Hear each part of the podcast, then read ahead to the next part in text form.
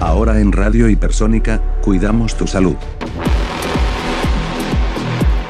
Absolutamente todas las personas que ingresan al país y que hayan permanecido en zonas de transmisión del nuevo coronavirus deben realizar un aislamiento preventivo durante 14 días.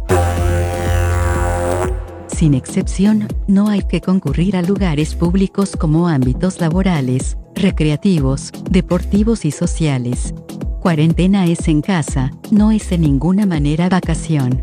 En el caso de los turistas extranjeros también deberán cumplir el aislamiento preventivo, y, si no presentan síntomas, podrán elegir entre cumplir el aislamiento aquí, o regresar a su país inmediatamente. Las recomendaciones son en función de la evolución de la situación local y global de la pandemia.